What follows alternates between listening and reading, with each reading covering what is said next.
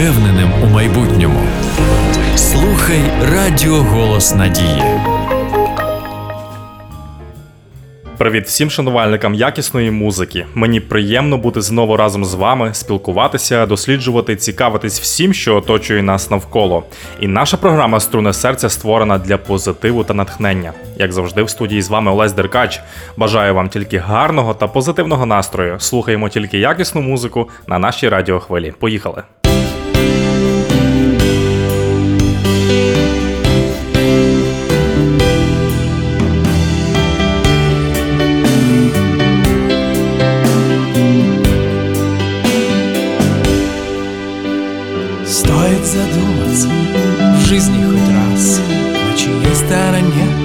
И под кем мы сейчас в жизни ходим? Кто нас водит? Жизнь пролетает, а мы все стоим Перед камнем, за которым всего два пути. И мы смотрим А жизнь проходит. Это мой бой Правил в нем ноль.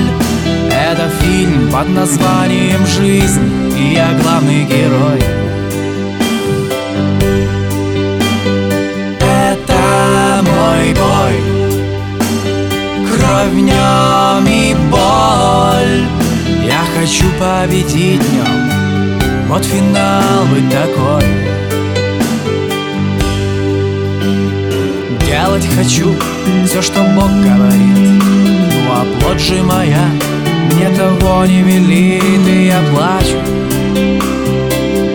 Нет удачи. Боже, помилуй и силы мне дай. Превозмочь мою плоть Победителем стать и с тобою. Быть на воле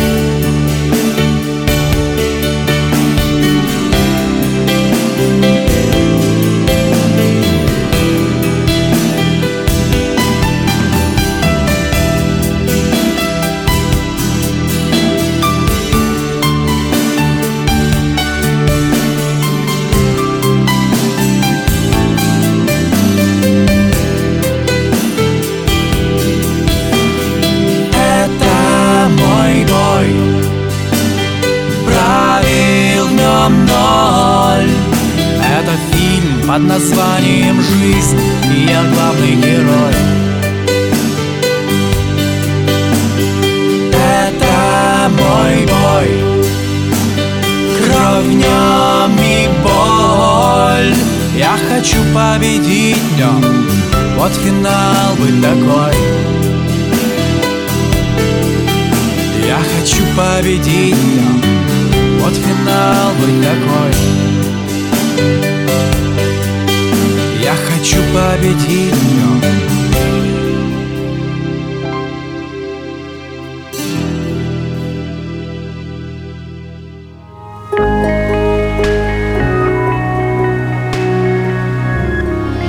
Будь впевненим у майбутньому.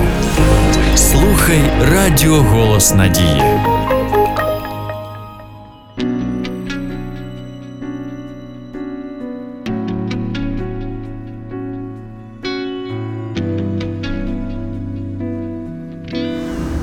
Радіо Голос Надії.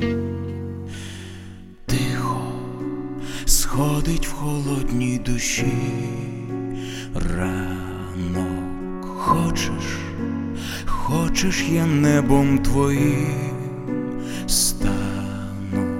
Хочеш, хочеш, я буду завжди поряд тільки, тільки торкався б тебе, погляд ми, два білих птаха ми, небо обнімем крильми, полетимо із пітьми над світом, гріх мій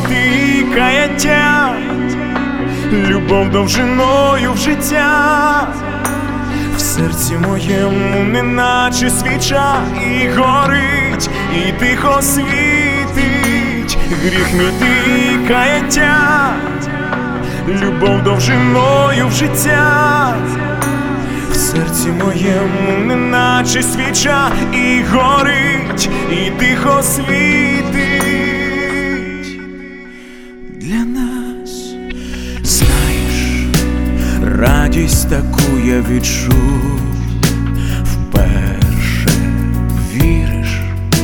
твій поцілунок опік, серце ми, два білих птаха ми, небо обнімем крильми, полетимо із пітьми. Над світом, гріх мій ти каяття, любов довжиною в життя, серці моєму неначе свіча і горить, і тихо світить, гріх мій ти любов довжиною в життя, в серці моєму неначе свіча і горить, і тихо світить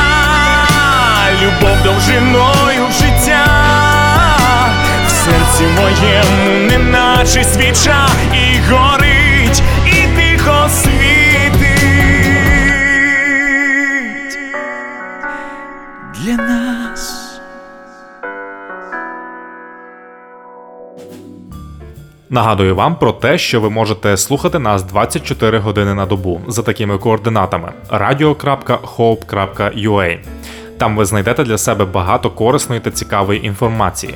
Якщо у вас виникли якісь певні запитання, ви також можете зв'язатися з нами, зателефонувавши на гарячу лінію за номером 0800 30 20 20. Слухаємо найкраще на радіохвилі Голос Надії.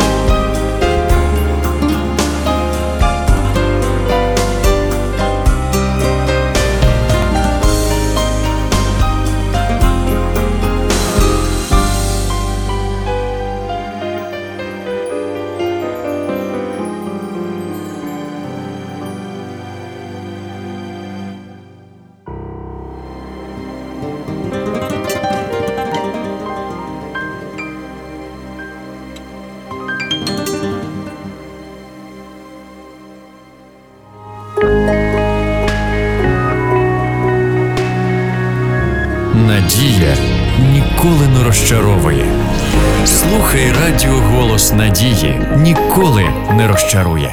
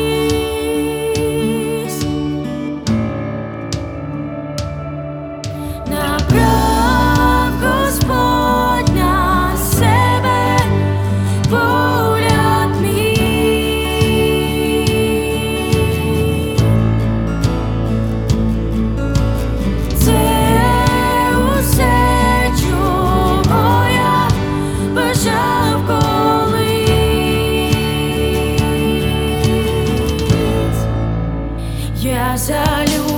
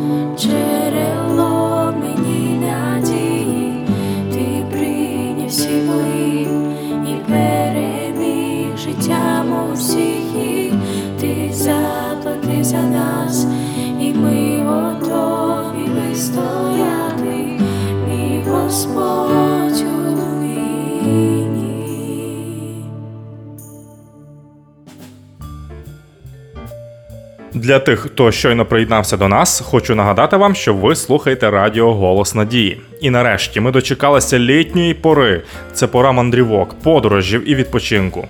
Ну, можливо, хтось із наших слухачів спланував поїздку до такої цікавої країни, як Туркменістан. А може, і плануєте. Тоді я вам навів справки, як то кажуть, що, де, коли.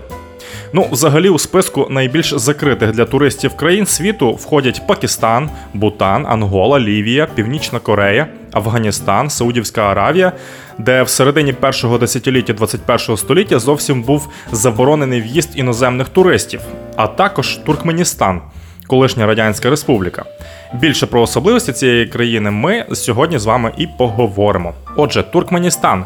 Що ми знаємо про цю країну?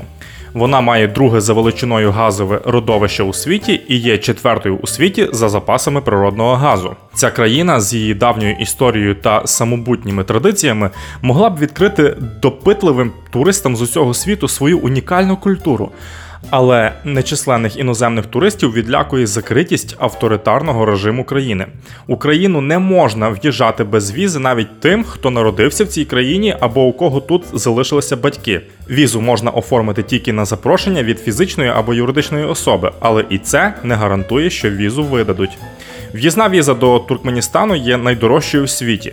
Навіть якщо туристу вдасться отримати візу до Туркменістану, є певні населені пункти, як Атамурат, Хазар, Серхетабад або Серахс, куди без спеціального дозволу не пускають навіть самих громадян країни, не те що іноземців. У туркменській візі вказується пункт перетину кордону, і якщо у туриста змінюються плани, виїхати з країни в будь-якому іншому місці не вийде. А ще в такій візі вказуються місця, де туристу можна перебувати. Якщо маршрут зміниться, туристу загрожує депортація з країни. При цьому, якщо його супроводжував місцевий житель, то його можуть навіть посадити за грати за це. Незважаючи на те, що президент в цій країні обирається на 5 років, фактично він має довічні повноваження, так як повністю контролює парламент. Наприклад, довічним президентом був Сапармурат Ніязов, який створив масштабний культ особистості і встановив особисту диктаторську владу. Перші два інтернет-кафе в країні відкрилися в 2007 році в столиці Ашхабаді.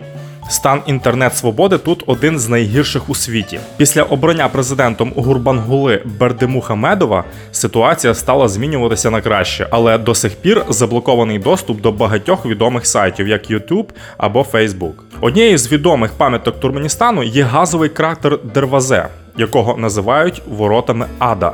Газ в цій ділянці землі безперервно горить з 1971 року. Гордістю туркмен є коні ахалтакинської породи. Ці тварини зображені на державному гербі. В їх честь встановлюються пам'ятники і відзначаються свята.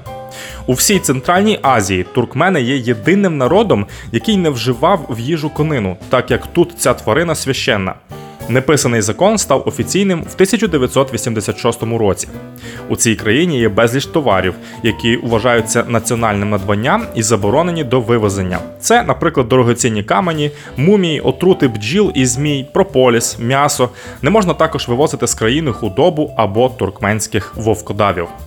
Ось така собі країна зі своєю культурою, стандартами і надбаннями. Ну і ще одне на замітку туристам, які подорожують.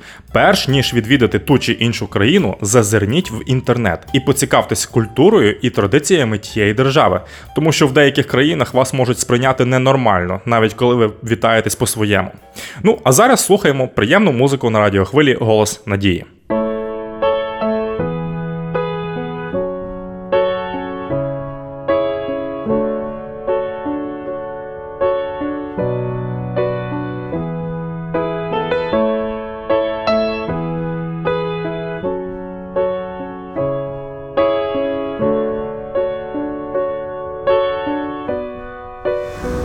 Радіо Голос Надії. Книгу жизни листая, себя вспоминаю. Я так часто не слушал людей В ярком свете признания В зените тщеславия Я глупо вел свою хронику дней Стоя на перроне Я раньше думал, поезд мой подождет но время не ждет, все нужно успеть, не перегореть. И достойно свой путь пройти по прошествии лет, оставив свой след, знать, что лучшее ждет впереди.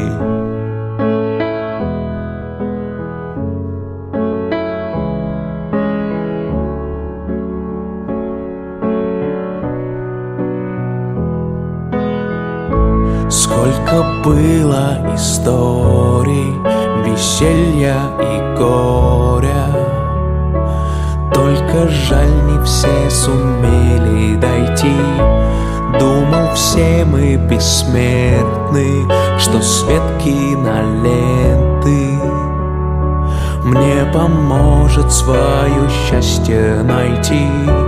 Раньше мне казалось что позвонить родным всегда подождем Но время не ждет, все нужно успеть Не перегореть. И достойно свой путь пройти По прошествии лет Оставив свой след. Знать, что лучшее ждет впереди. Все нужно успеть, не перегореть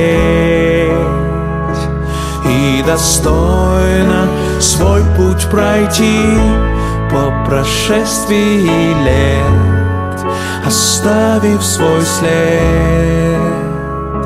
Знать, что лучшее ждет впереди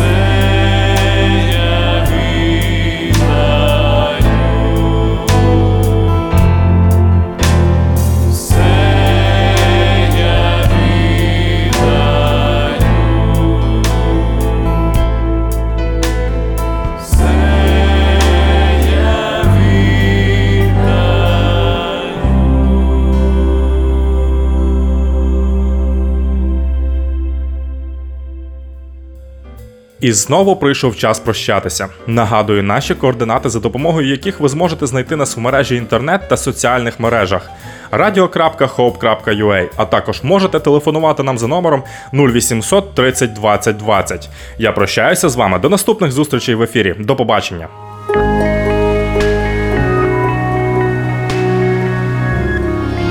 Будь впевненим у майбутньому. Слухай Радіо Голос Надії.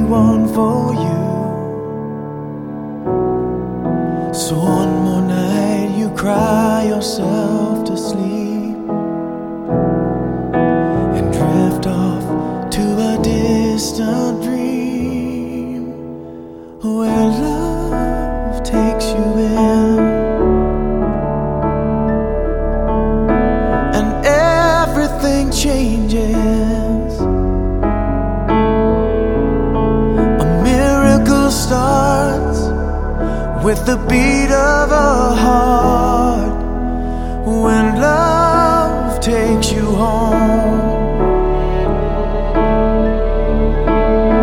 and says you belong here. The loneliness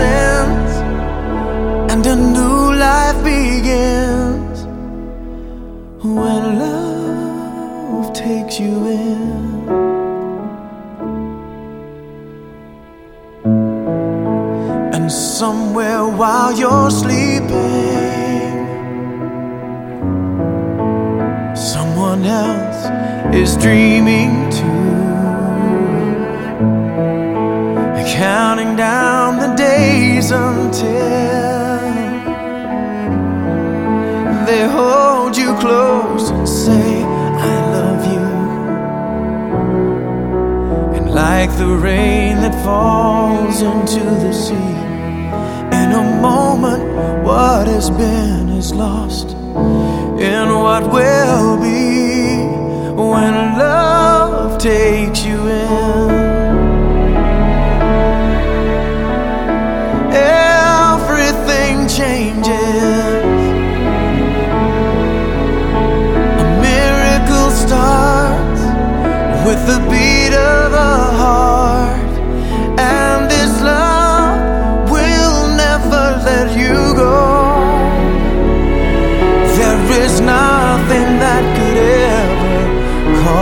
Love.